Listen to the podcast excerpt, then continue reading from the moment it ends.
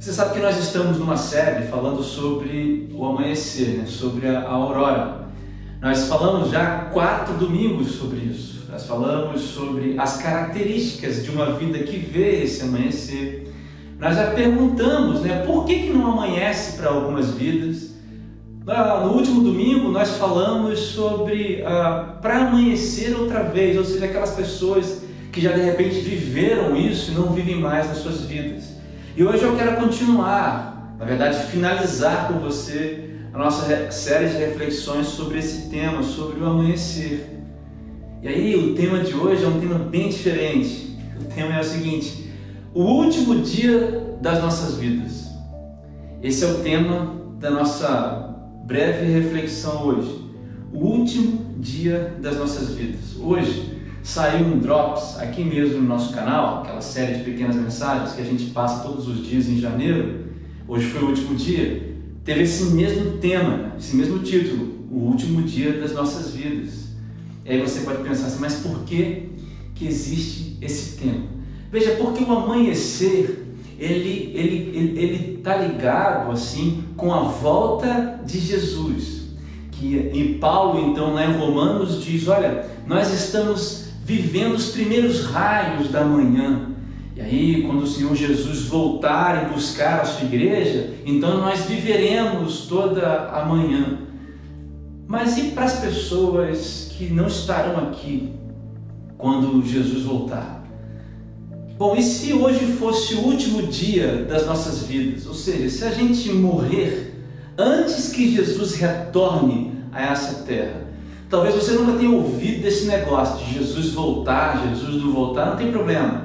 A pergunta que eu quero te fazer é a seguinte: como seria o seu último dia de vida? Melhor, o que significaria o último dia da sua vida? Você sabe, na semana passada eu disse que as pregações mais antigas, as pessoas pregavam é, e colocavam sempre nas suas mensagens ah, os temas ah, o, per, o pecado, o arrependimento e a salvação. Nós focamos muito em pecado e arrependimento no último sermão, na, do, do, no domingo passado. Hoje eu quero falar muito claramente sobre o aspecto prático da salvação, o aspecto futuro da salvação, porque a salvação ela tem um aspecto passado, no sentido de que perdoa os nossos pecados, o aspecto presente, no sentido de que ela transforma a nossa vida aqui e agora, e um aspecto futuro, no sentido de que ela nos aponta para um destino. Eu quero falar hoje do destino, não quero falar dos pecados que foram perdoados, não quero falar de uma vida que é vivida aqui apenas, eu quero falar do aspecto futuro da salvação. O interessante é pensar que o nosso último dia, então, é o dia que começa esse tempo. O nosso último dia de vida aqui pode ser o primeiro dia da nossa eternidade com Deus, ou pode ser o primeiro dia da nossa eternidade sem Deus. Quando você pergunta isso assim, cara, o que significa o último dia da minha vida? Talvez você fale assim, cara, é mais importante saber quando.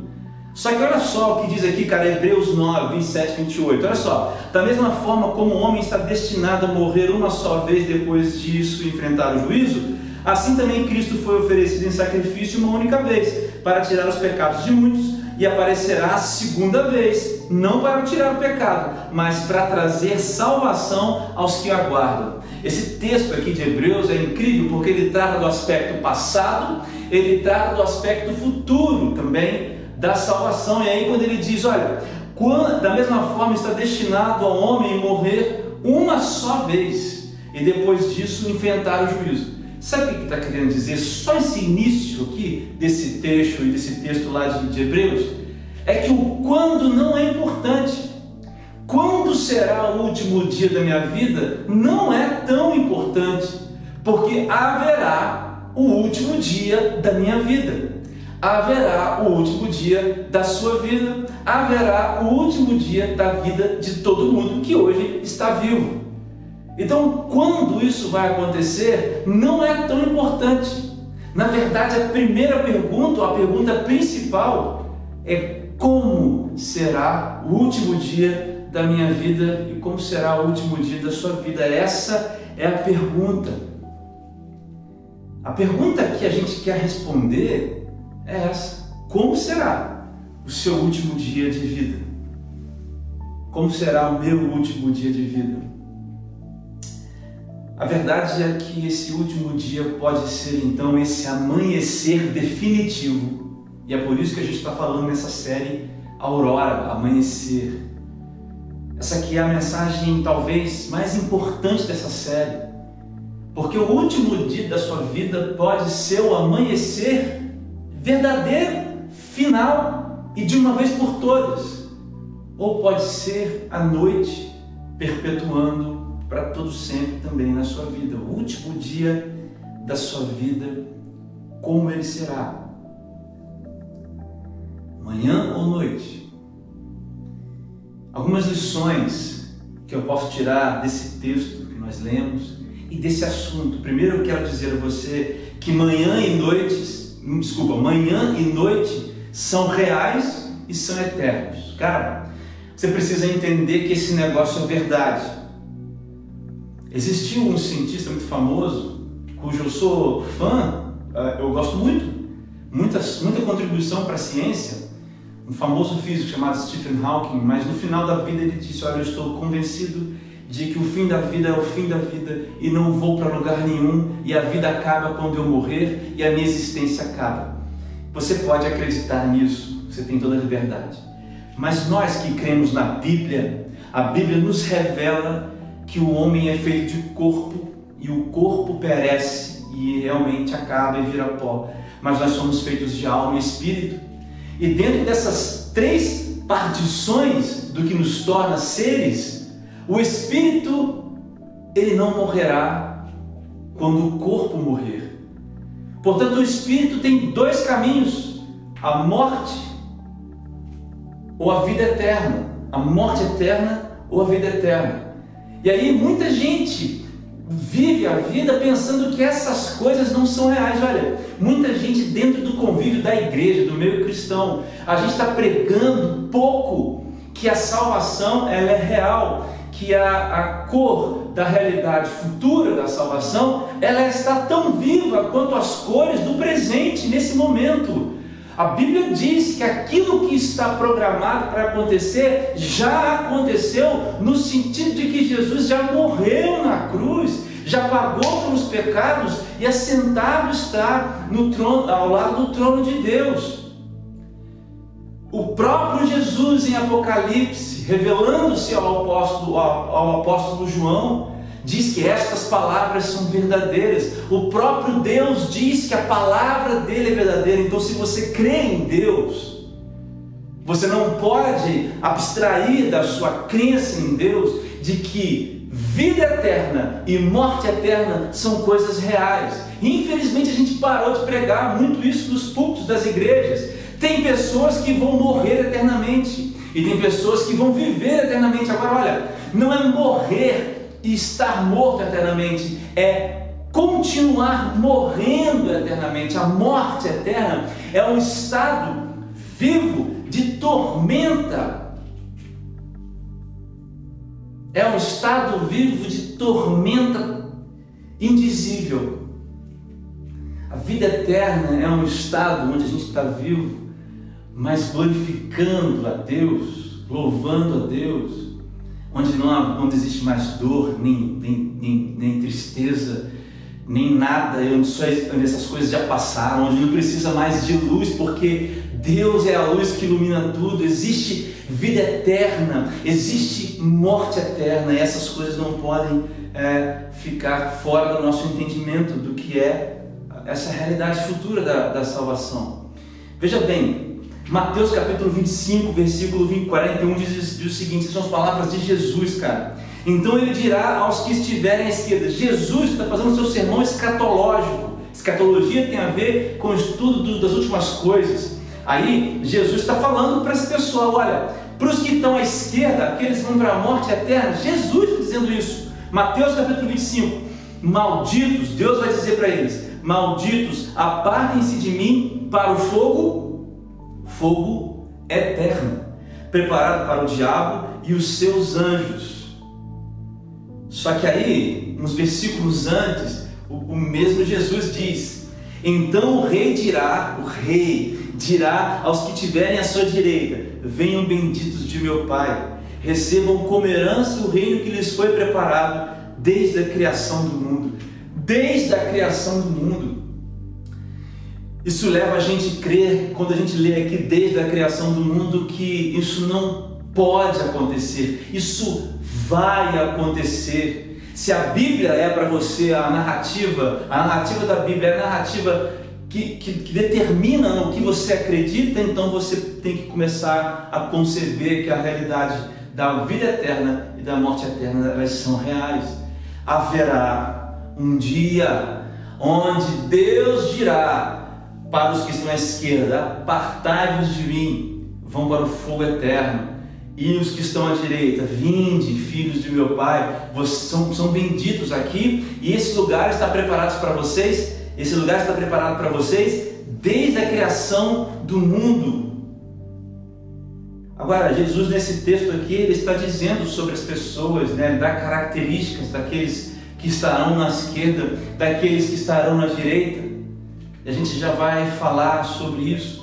Mas o que eu quero deixar claro para você nesse primeiro ponto é que noite eterna, noite eterna e manhã eterna são reais, cara. E você não pode entrar numa de viver a vida achando que morreu, acabou. O último dia da sua vida é o primeiro dia do tempo eterno. A gente chama isso na teologia de tempo eterno.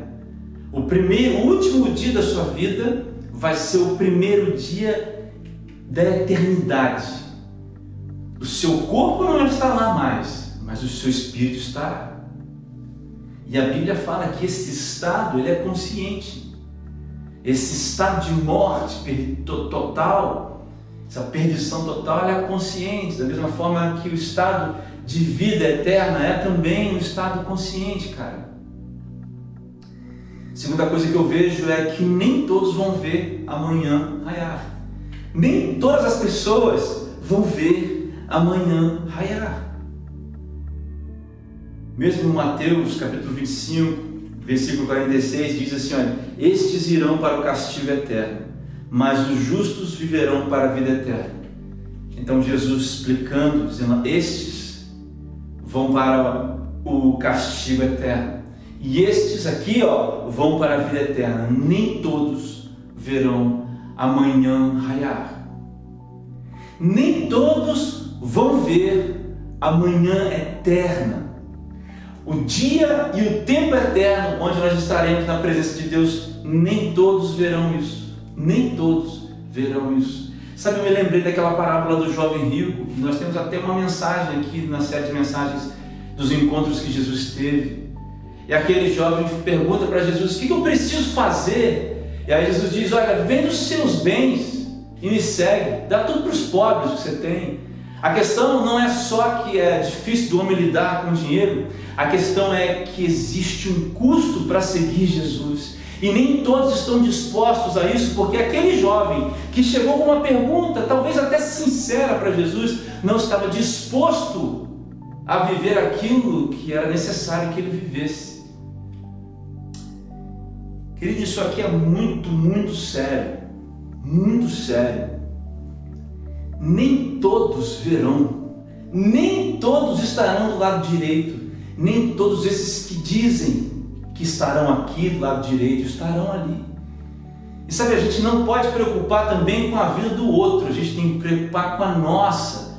Então essa essa essa, essa, essa afirmação de Jesus, finalizando o capítulo 25 lá de Mateus, quando ele diz: Olha, esses aqui vão para o castigo eterno, esses aqui para a vida eterna. Isso é para causar em mim uma avaliação: será que eu sou de verdade uma pessoa convertida? Será que eu sou lavado pelo sangue de Jesus? Será que meu nome está escrito no livro da Bíblia? Eu jamais quero falar com você aqui que você tem que ter uma vida é, é, é, santa, assim, tipo, se você pecar hoje, você perde a salvação. Eu não creio nisso. Você pode discordar de mim.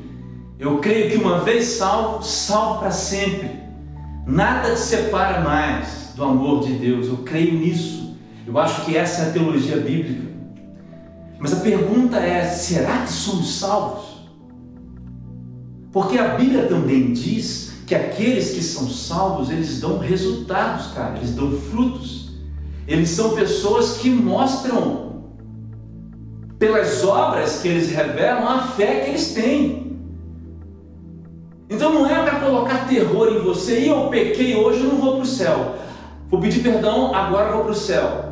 Isso para mim é uma lógica furada da teologia. E se a gente tivesse tempo, a gente poderia discutir essa questão da salvação, porque é, é, uma, é um dom, uma graça de Deus, como diz lá em Efésios 2, versículo 8. Então, se é Deus quem faz, o homem não tem capacidade de desfazer aquilo que Deus entrega para o homem. Mas a questão aqui é outra. A questão é que as pessoas que são salvas, esses que são convertidos, as pessoas dão resultados. Essas pessoas têm frutos que corroboram a vida que elas levam, a crença que elas têm, a fé que elas professam. É engraçado que nesse texto de Mateus, Jesus está dizendo para aqueles que estão na esquerda, apartai-vos de mim, malditos, e esses que estão na esquerda vão dizer para Jesus: Mas Jesus, eu fiz isso, eu fiz aquilo. E Jesus diz: Olha, apartai-vos de mim, malditos, eu não vos conheço eu costumava ouvir esse tipo de sermão com medo, porque eu achava que eu, isso me passava um medo da morte. A questão não é o medo da morte, a questão é a alegria de ter recebido a graça. Querido, quando você entende que eu fui, quando você entende que você foi alcançado pela graça de Deus, e que a morte, essa morte eterna, não, ela era o seu destino, cara. Era o meu destino, era o nosso destino. O sacrifício de Jesus na cruz é te, te, tirar do seu destino, que é a morte eterna, e voltar o seu destino para Deus. Então, quando você entende essas coisas, a morte ela não tem mais peso sobre você. Peso no sentido de deixar preso, de deixar com medo da morte, porque você sabe que um dia, o último dia da sua vida, será o primeiro na eternidade com Deus para todo sempre. A questão é que nem todos vão sentir essa, ou, ou melhor, nem todos estarão do lado direito. Nem todos estarão vendo amanhã raiar, como o apóstolo Paulo diz lá em, é, em Romanos capítulo 13. Nem todos. E há uma maneira de saber se você é uma pessoa convertida ou não, se você é uma pessoa salva ou não. Quais são os frutos, quais são os resultados que você tem, como é que você vive a sua vida. Você é, é, é, é quem é o seu Senhor. Sem querer lançar aqui a, a, a coisa do medo em cima de ninguém, não é isso. Mas avalie a sua vida, avalie o jeito que você leva, o jeito que você vive a fé que você professa. Por fim, cara, eu vou terminar agora a nossa reflexão.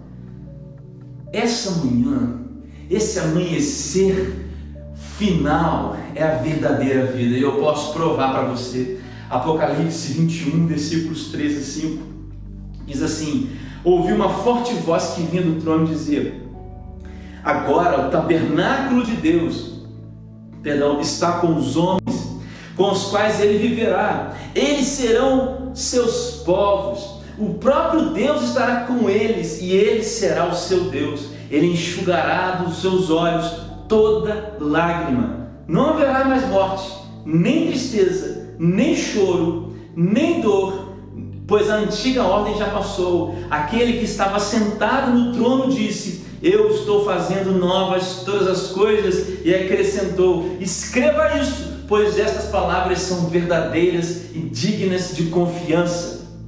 Esse tempo, esse momento, esse amanhecer de fato, para sempre, isso é a verdadeira vida.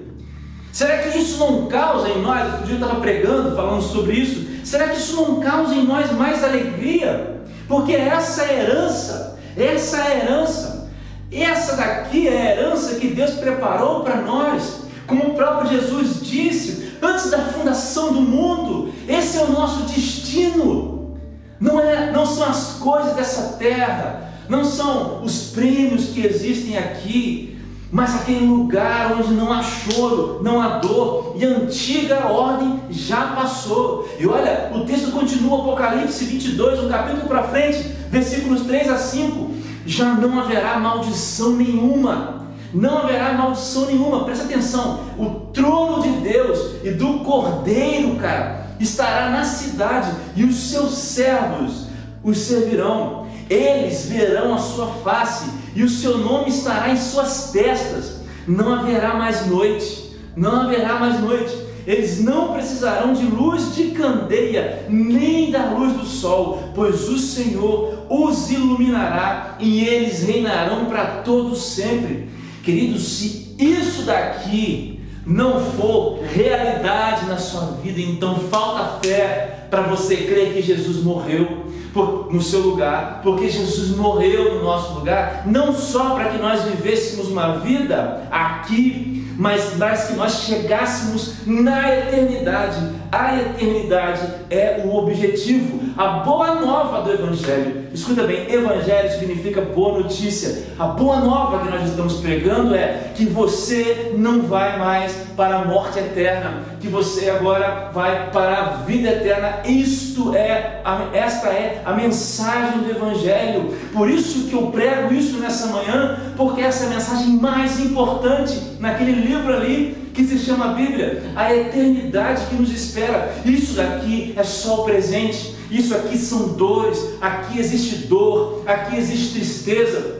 Por mais que Jesus tenha dito para nós que nós vamos vencer essas coisas porque Ele venceu também, mas aqui o mundo ainda geme, mas lá na eternidade nós estaremos vivendo a nova, uma nova realidade, não haverá maldição nenhuma. Você já parou para pensar nisso? O trono de Deus à nossa frente e nós lá louvando, servindo ao Senhor para todos sempre. É para esse lugar que nós estamos indo. Eu vim aqui nessa manhã para pregar para você, para te dizer que este é o nosso destino. Nós não estamos destinados a este momento, a esta terra, a este lugar. Nós estamos passando por aqui. O próprio apóstolo Paulo diz que nós somos o que? Cidadãos dos céus. Nós somos forasteiros aqui, meu querido amigo.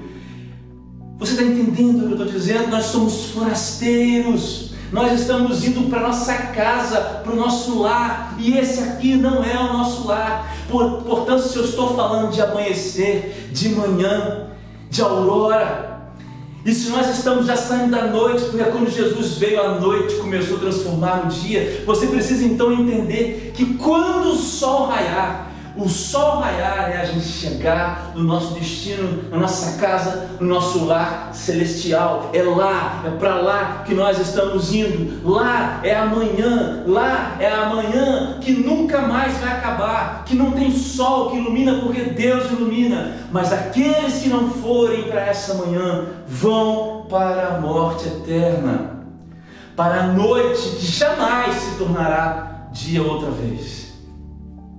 Portanto, eu termino com a minha primeira pergunta: Como será o último dia da sua vida? Cara, que estou muito feliz por ter pregado essa mensagem hoje. Porque eu estou pregando o Evangelho, cara, a mensagem do Evangelho, cara. Eu não estou pregando para você que vamos lá, vamos resolver os problemas, vamos orar para que os milagres acontecerem. Não. Eu estou pregando como vai ser o último dia da sua vida em alegria ou em sofrimento, como vai ser o último dia da sua vida, para qual caminho você vai. Eu não tenho poder de te convencer, mas o Espírito Santo tem todo o poder para te convencer e habitar o seu coração. Eu creio que a conversão é quando a nossa mente entende que nós somos pecadores e que o sacrifício de Cristo na cruz revela esse caminho, cara, lá na eternidade. Se isso foi revelado no seu coração hoje, eu quero orar com você, porque, cara, você, tá, você se converteu. A fé vai nascer no seu coração. E a partir do seu relacionamento com Deus, você vai começar a dar frutos. E o seu nome será escrito no livro da vida. E a tinta que escreve nesse livro é o sangue de Jesus. Eu não sei como é que você está aí hoje. Eu não sei quem é você, quantos anos, aonde ou quando você está vendo esse culto, cara, ou essa mensagem. Mas o que eu quero dizer para você é que esses dois caminhos são reais. Eu quero orar por você. E se você hoje, se você hoje foi tocado pelo Espírito Santo, cara, porque você está entendendo que o seu destino é o céu, eu quero orar por você. Vamos orar? Senhor meu Deus, eu entrego nas tuas mãos todos os teus filhos, todos esses, Pai, que estão agora entregando as suas vidas diante do Senhor. Pessoas, ó Pai, que te conhecem e aqueles que não conhecem, Pai, que o Senhor habite no coração deles, que o Senhor escreva o nome deles no livro da vida. Espírito Santo, convença agora essas pessoas de que elas são pecadoras e de que elas são destinadas ao inferno. O inferno, Pai, é real. É, mostra isso a elas agora, Espírito Santo, que o inferno é o nosso destino, mas por causa de Jesus Cristo, nós agora estamos destinados ao céu. Então revela essas pessoas que haja arrependimento na vida delas agora no nome de Jesus, que haja entrega na vida delas, Pai, no nome de Jesus. Pega na mão dessas pessoas e revela a elas, ó Deus, esse destino. Pai, é, planta fé nesses corações, escreve esses nomes no livro da vida, no nome de Jesus, com o sangue de Jesus Cristo, o Cordeiro Santo que tira o pecado que tira o pecado do mundo. No nome de Jesus. Amém. Amém. Querido, eu quero terminar dizendo uma coisa. Se você ouviu essa mensagem, isso te tocou, você precisa fazer algumas coisas. Nós fizemos uma oração, mas agora você precisa caminhar. Você precisa ler a Bíblia, você precisa orar e você precisa caminhar com pessoas. Você precisa procurar uma igreja para caminhar junto. Se você não tem uma igreja, não tem ninguém e se precisa de ajuda, nós estamos aqui. Deixe uma mensagem para gente, uma mensagem aqui debaixo desse vídeo, ou nas nossas redes sociais, ou aonde quer que seja que você queira deixar. Mas deixe uma mensagem que a gente caminha junto com você. Comece a orar, comece a ler a Bíblia hoje, porque houve salvação se você ouviu essa mensagem e o Espírito Santo tocou na sua vida. Amém? O meu desejo é que o último dia da sua vida e da minha vida seja esse primeiro dia da eternidade. Da minha vida será e da sua vida. Pessoal, muito obrigado por, por terem assistido esse culto até esse momento. A minha oração é que vocês sejam abençoados. Eu quero orar para a gente terminar o nosso culto. Tenham todos uma semana na presença de Deus, aí de volta às aulas para algumas pessoas. Que seja uma semana na presença do nosso Deus Vamos orar? Senhor Deus, leva em paz todos os meus irmãos. Dê a eles uma semana abençoada no nome de Jesus. Que eles tenham uma semana, Pai, cheia de desafios, mas a cada desafio, Deus, vendo a tua mão agindo. Pai, que a realidade do céu seja uma realidade revelada dia após dia essa semana na, na, na, na vida dos meus irmãos. No nome de Jesus, Pai, faz isso acontecer nessa semana. É isso que a gente pede. Traga a gente aqui na semana que vem debaixo da tua presença, debaixo da tua misericórdia e bondade. Essa é a nossa oração no nome de Jesus. Amém. Amém, querido. A gente se vê semana que vem. Tchau, tchau. Paz e luz.